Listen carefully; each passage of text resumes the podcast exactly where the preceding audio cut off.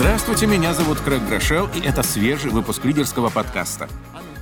Мне чрезвычайно приятно, что вы уделяете ему свое время и желаете развиваться. Ведь когда лидер становится лучше, выигрывает каждый. Если вы с нами впервые, новые темы появляются по четвергам. Я готовлю их специально для вас. Если вы еще не подписались, обязательно сделайте это. А если хотите скачать мои конспекты, заходите на сайт leaderство.life.church. Оставив там свой имейл, вы сможете регулярно получать заметки с главными мыслями и вопросами вопросами для обсуждения с командой. Кроме этого, позвольте поблагодарить всех, кто рассказывает о подкасте в социальных сетях. Если вам не трудно, также оцените его в рейтинге или напишите о нем свой отзыв. Это поможет узнать о нас большему количеству людей. Заранее спасибо.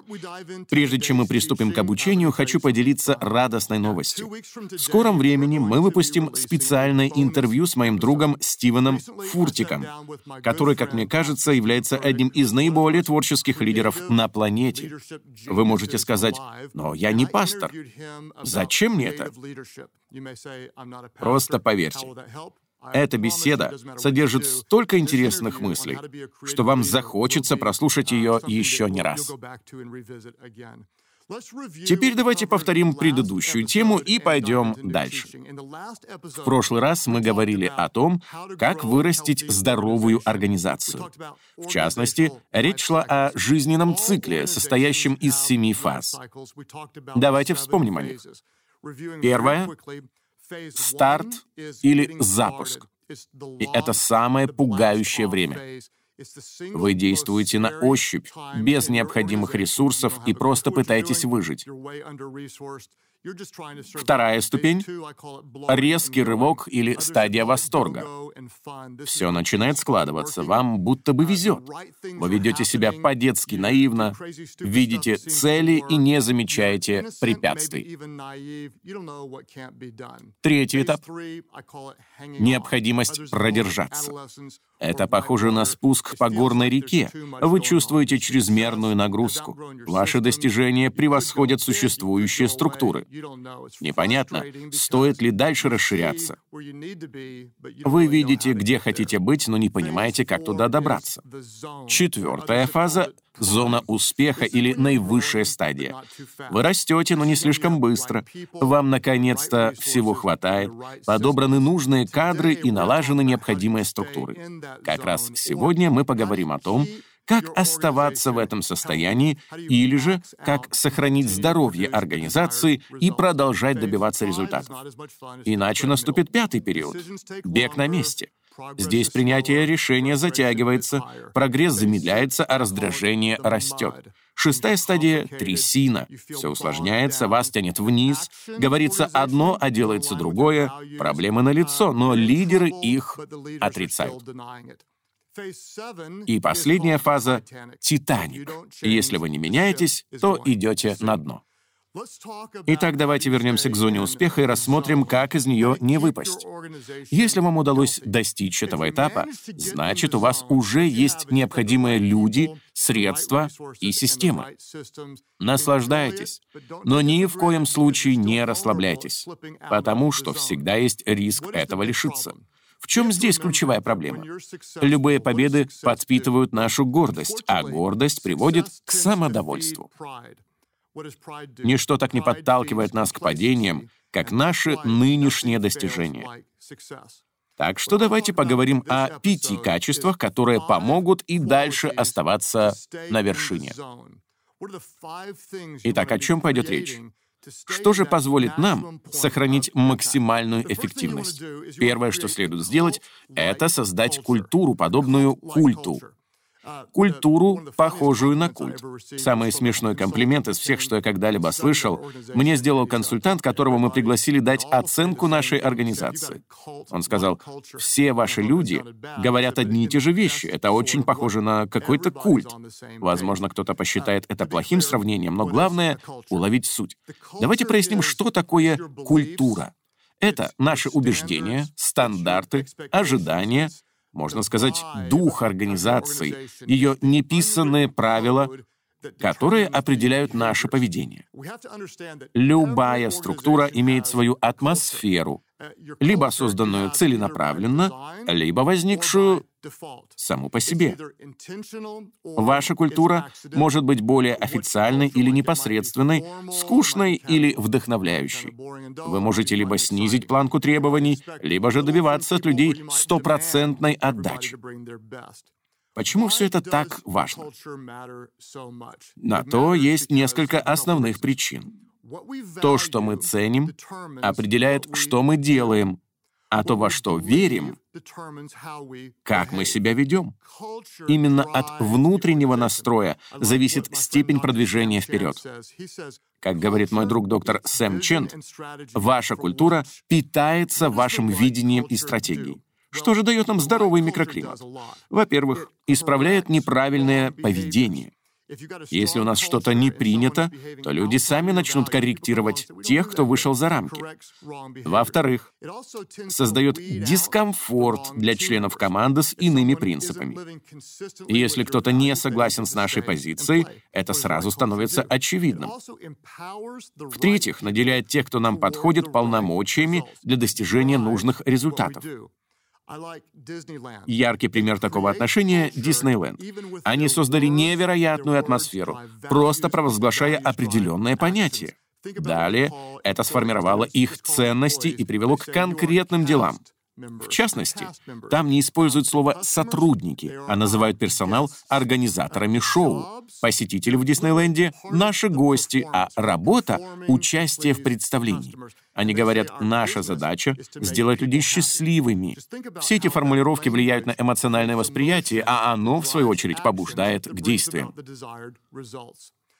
Также, когда организация растет, а вы добираетесь до зоны успеха и достигаете вершины, важно помнить, что ваша культура является средним арифметическим меньших субкультур. Общая культура состоит из множества мелких субкультур. Например, моя церковь сейчас проводит богослужение в 32 местах. Кроме этого, я возглавляю ее центральный офис, состоящий из разных отделов. Логично, что каждое подразделение имеет свои особенности, и ни одно из них нельзя игнорировать. Если в каком-то филиале возникли проблемы, кажется, что это не так страшно, однако не спешите с выводами. Знаете, в чем разница между здоровьем и болезнью? Болезнь заразна, а здоровья нет. Согласны? Здоровье не переходит от человека к человеку, а вот болезнь передается. Она имеет свойство распространяться. Беспорядок, как инфекция, если он появился в какой-то части организации, то постепенно может поглотить ее полностью. Поэтому нужно быть очень внимательным и реагировать на такие вещи как можно быстрее. Запомните, здоровое состояние никогда не возникает по воле случая. Над ним нужно трудиться. Это совокупность того, что вы осознанно сеете, и того, чему просто позволили вырасти. Так что если вас не устраивает нынешнее положение вещей, перестаньте закрывать глаза на то, с чем привыкли мириться. Кстати, чтобы узнать об этом больше, прослушайте наш выпуск «Создание культуры, движимой ценностями». И не забывайте, если вы хотите оставаться в зоне успеха, вам потребуется особенная атмосфера, возможно, в чем-то похожая на культ. Номер два. Воспитывайте в людях чувство собственности. Существует огромная разница между мышлением наемного рабочего и отношением хозяина. Первый трудится на кого-то, второй — на себя. Первый использует ресурсы, второй думает, как их приумножить. Один ищет личные выгоды, а нормальный владелец всегда заботится о пользе организации. Проще говоря, собственник переживает за дело больше, чем тот, кто просто ходит на работу. Вопрос здесь даже не в степени вовлеченности в процесс, а в том, что их волнуют разные вещи. Очень важно понять, именно то, что находится в центре наших мыслей, определяет, сколько нам можно доверить. Если вы готовы взять ответственность за малое, то столько и получите. Открыты к большему, расширятся и возможности.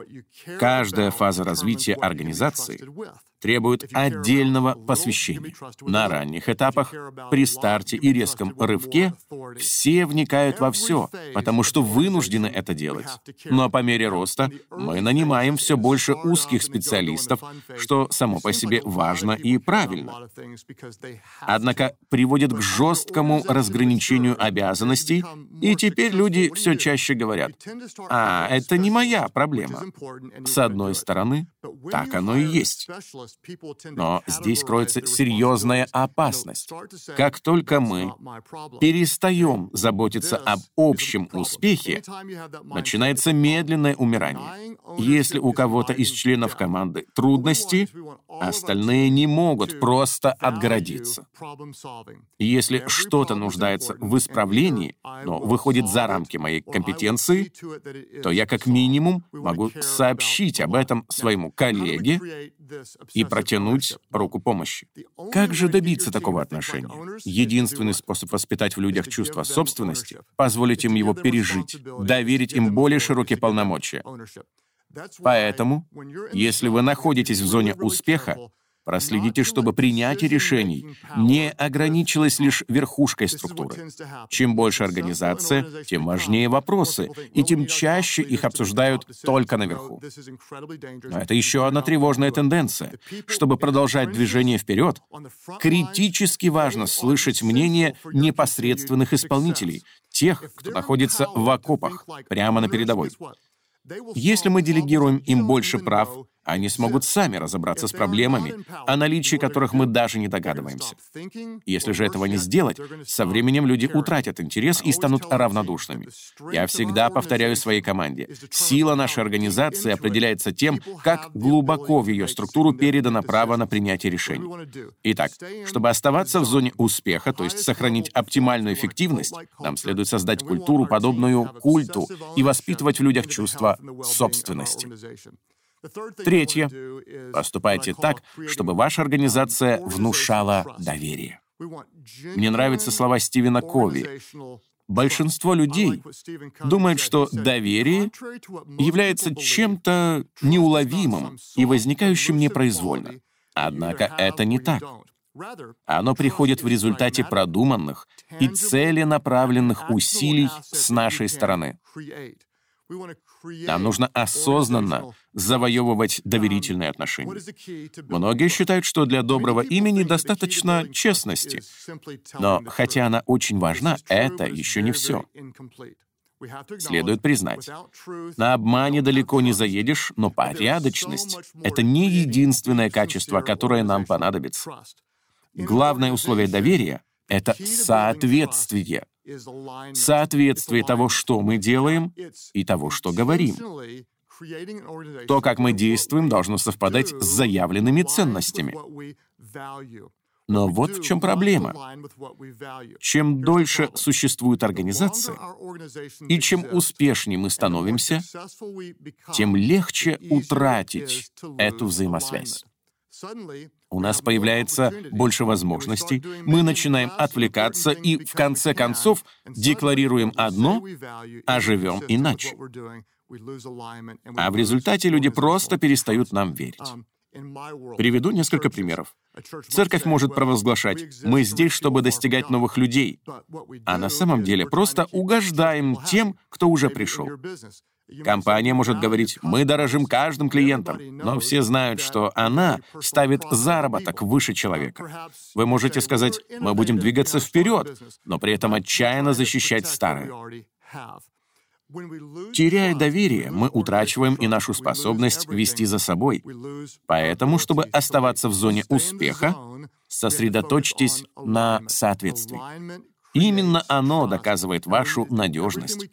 Так что приложите максимум усилий, чтобы создать и сохранить такую репутацию. Номер четыре. Продолжайте фокусироваться на будущем. На ранних стадиях развития организации это легко. Мы только и думаем о том, что должно случиться, ожидаем нового и устремляемся вперед. Но потом, по мере достижения успеха, возникает склонность не прогнозировать события, а лишь реагировать на них. Вместо взгляда в завтрашний день вы переключаетесь на то, что происходит здесь и сейчас. Почему? Потому что вещей, которые требуют нашего внимания прямо сегодня, стало намного больше.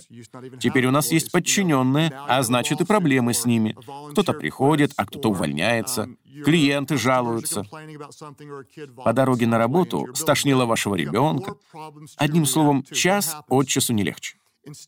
Соответственно, вы все меньше думаете о перспективах и все глубже погрязаете в пучине поточных неурядиц. Не поддавайтесь этому соблазну, не упустите главного. Продолжайте фокусироваться на будущем. Еще одна опасность, возникающая вместе с взрослением организации, постепенный переход от практических решений к длительным размышлениям. Вместо того, чтобы браться за дело, мы все чаще слышим а давайте-ка об этом потолкуем. Давайте рассмотрим ситуацию с разных сторон. Вначале такой проблемы не было, потому что не было и времени подолгу философствовать. Тогда речь шла о выживании. Не попал — беги. Но потом у нас появилось больше сотрудников, мы научились обращаться к консультантам. Причем я не критикую такой практики и не говорю, что не нужно советоваться. Речь идет лишь о том, что нельзя сбавлять темп, нельзя тормозить. Каждый раз, когда возникает излишняя бюрократия, все усложняется, и вы соскальзываете с вершины и катитесь в болото. Что же можно сделать по этому поводу? Обратите внимание на то, как проходят ваши планерки. Во многом они являются индикатором того, что происходит в организации. Совещания должны быть нацелены на действие, а не обсуждение. Поэтому проанализируйте, на что они направлены сейчас. Если вы собираетесь, чтобы просто поговорить, но ничего не решаете, то находитесь в беде. Хватит разглагольствовать. Давайте сфокусируемся на будущем и предпримем конкретные шаги. Мы не имеем права останавливаться в своем развитии, даже если это потребует определенного риска. Ведь еще никто не достиг чего-либо стоящего, оставаясь в безопасных рамках. Номер пять, и это последний пункт, поощряйте страстную увлеченность людей миссией вашей организации, так, чтобы сотрудники были готовы посвятить себя чему-то значимому, чтобы они не просто работали, но исполняли свое призвание. Снова-таки, на ранних этапах привлечь энтузиастов бывает легче, чем потом. Ведь тогда их манит идея, а не премии и бонусы. Люди приходят ради веры в потенциал и для того, чтобы создать воистину великую компанию. Со временем это меняется. Теперь, когда вы чего-то достигли и стали известными, Появляются те, кому нужны лишь престижная строчка в резюме, удобная ступенька в карьерной лестнице или выгодные условия. Устоявшиеся структуры все чаще привлекают прагматичных работников, и я не говорю, что это плохо, а лишь констатирую факт, что подобные кадры далеко не всегда горят вашей миссией. Видение имеет свойство ослабевать. В первые годы оно жжет нас изнутри, а далее нам кажется, что все и так знают, почему мы этим занимаемся. Поверьте, это иллюзия. Поддерживайте в людях такое пламя, чтобы цель оставалась раскаленной до бела. Без этого огня работа станет рутинной, унылой и бессмысленной. Если главное останется главным, дальше выстроятся и остальные приоритеты. Напишите свою миссию на стене офиса, но, что еще важнее, запечатлите ее в каждом сердце. Нам необходимо ясное понимание, почему мы собрались вместе и куда направляемся. Зажгите свою команду. Вот для чего мы существуем. Вот каково наше предназначение. Ведь люди либо трудятся во благо организации, либо пытаются использовать ее в личных целях. А именно с этого и начинается дальнейшее падение. Если вы находитесь в зоне успеха, будьте начеку. Именно здесь возникает желание успокоиться. Мы можем поддаться лени и удовлетвориться движением по инерции. Однако помните, стоит лидеру расслабиться, как команда сразу это заметит. С вас берут пример. Именно вы задаете уровень отдачи и мотивации. Вы можете оплатить время тех, кто находится рядом, но никогда не сумеете купить их любовь. Поэтому, чтобы построить по-настоящему сильную организацию, касайтесь глубин их души, пробуждайте в них жажду большего, поощряйте страстную увлеченность общим делом. Теперь краткий обзор. Мы поговорили о пяти качествах, которые помогут оставаться на вершине. Номер один. Создайте культуру, подобную культу. Здоровая культура исправляет неправильное поведение, доставляет дискомфорт людям с иными принципами и наделяет верных членов команды необходимыми полномочиями. Номер два. Воспитывайте в людях чувство собственности. Существует огромная разница между мышлением наемного рабочего и отношением хозяина. Единственный способ изменить подход — доверить человеку больше ответственности. Сила нашей организации определяется тем, как глубоко в ее структуру передано право на принятие решений. Номер три. Постарайтесь завоевать доверие. Главное условие — это соответствие. Команда должна видеть, что наши действия совпадают с ценностями. Номер четыре. Продолжайте фокусироваться на будущем. Нам свойственно перестать предугадывать события и начать просто на них реагировать. Со временем акцент смещается с действий на обсуждение. Не допускайте этого. Нацельтесь на принятие практических решений и не теряйте темп. Номер пять. Поощряйте страстную увлеченность миссией, так, чтобы люди не просто работали, но исполняли свое призвание. Покажите им пример. Если вы не горите сами, люди это заметят. Вы можете купить их время, но не посвящение, поэтому касайтесь сердец. Теперь практический вопрос для обсуждения в команде. Какая из пяти упомянутых сфер больше всего нуждается в вашем внимании? И, как всегда, что вам стоит предпринять по этому поводу? Какая из пяти сфер больше всего нуждается в вашем внимании и что вам стоит с этим сделать? Помните, если вы проходите трудное время или уперлись в стену, не пытайтесь одновременно решить десяток проблем. Сосредоточьтесь на достижении победы в чем-то одном. Направьте силы в том направлении, которое кажется вам самым важным. Может, это будет увлеченность миссией или создание соответствия между делами и словами, но если вы сфокусируетесь на чем-то конкретном, то оно начнет меняться меняться. А потом, точно так же, как одна проблема порождает другую, так и первый успех потянет за собой последующие. Добившись результата в одной сфере, вы ощутите силы для работы над остальными. Итак, что больше всего нуждается в вашем внимании и что вам нужно предпринять? Напоминаю, что вскоре будет готов выпуск о лидерстве и творчестве. Если вы еще не подписались на нас, обязательно сделайте это. Также, пожалуйста, поставьте свою оценку и напишите отзыв. Расскажите об этом в социальных сетях и пригласите к просмотру других, ведь когда лидер становится лучше, выигрывает каждый. Вместе с тем никого не копируйте, не пытайтесь стать идеальным или знать все на свете. Просто оставайтесь собой. Ведь люди скорее пойдут за тем, кто будет настоящим, чем за тем, кто всегда прав.